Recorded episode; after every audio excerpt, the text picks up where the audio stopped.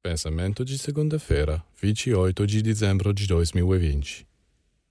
Comungar e fazer trocas, ou seja, saber ao mesmo tempo receber e dar.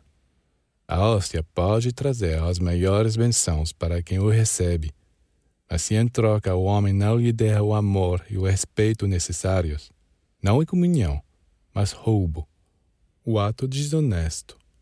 E para ter comunhão com Deus, você tem que ser capaz de trazer algo a Ele também. Não que Deus precise do que nós lhe daremos, Ele é tão rico. Mas somos nós que, tentando dar a Ele algo de nós mesmos, despertamos em nós certos centros espirituais por meio dos quais recebemos suas bênçãos.